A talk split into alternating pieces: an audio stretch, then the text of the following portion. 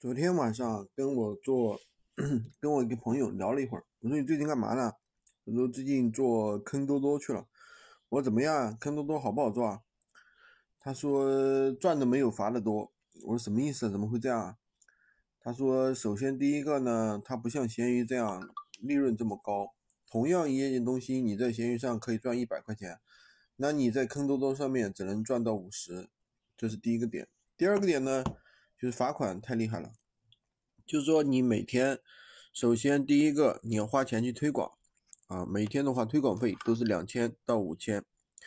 第二个呢，就是说你的罚款非常重，随便什么它都会有罚款，比如说延迟发货啦，什么物流轨迹、物流虚流虚假物流轨迹啊，反正乱七八糟的各种罚款的名目，每天的话最少罚款都是罚一千块钱，乱七八糟的。你可能就是说，你每天赚了两千，赚了五千，对吧？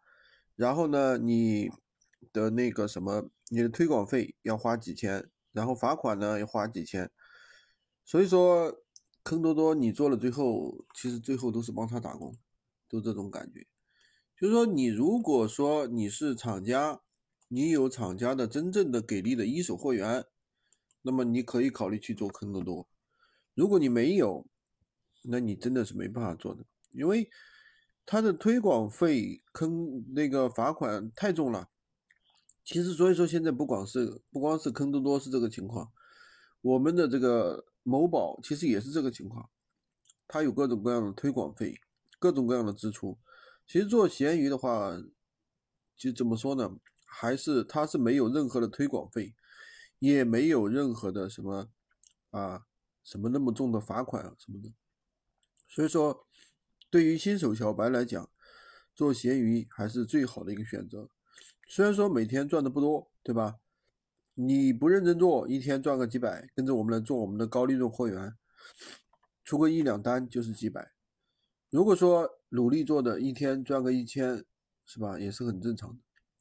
虽然说它不是说每天都有单，对吧？但是一个月你想要赚个千儿八百的，呃，算个。